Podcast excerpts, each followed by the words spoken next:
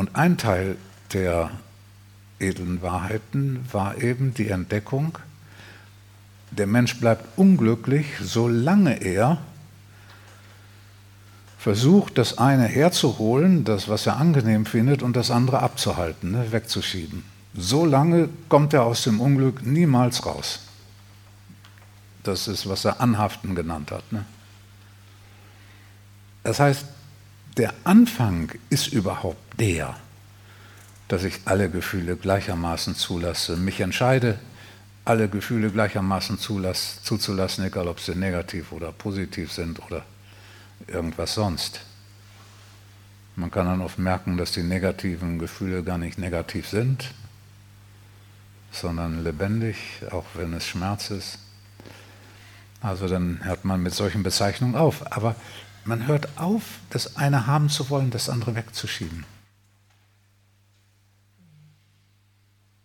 Deswegen ist es einfach wirklich heilsamer, sich zum den Gefühlen zuzuwenden und zu fragen, was fühle ich jetzt und dem Raum zu geben, ganz unabhängig davon, ob es angenehm oder unangenehm ist.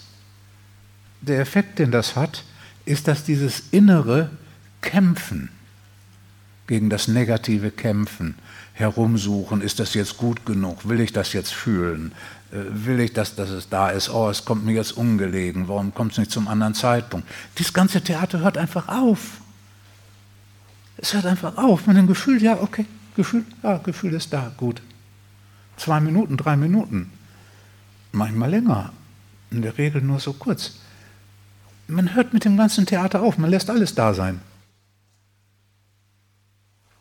Wie wenn man irgendwie Tag der offenen Tür hat wo man die ganze Zeit, oh, der will ich den reintun, nein, nein, jetzt muss ich zusperren, oh, der kommt aber ganz, mit ganz viel Energie an, drei Stühle vor die Tür und so und nee, und oh, da, da kommt ja, den will ich reinhaben, aber da kommt der andere gleich mit, was soll ich jetzt tun? Ne? So, so geht das dann her, ne? Und dieses ganze Theater, dass man das beendet, das ist der erste Schritt, um aufzuatmen und freier zu werden.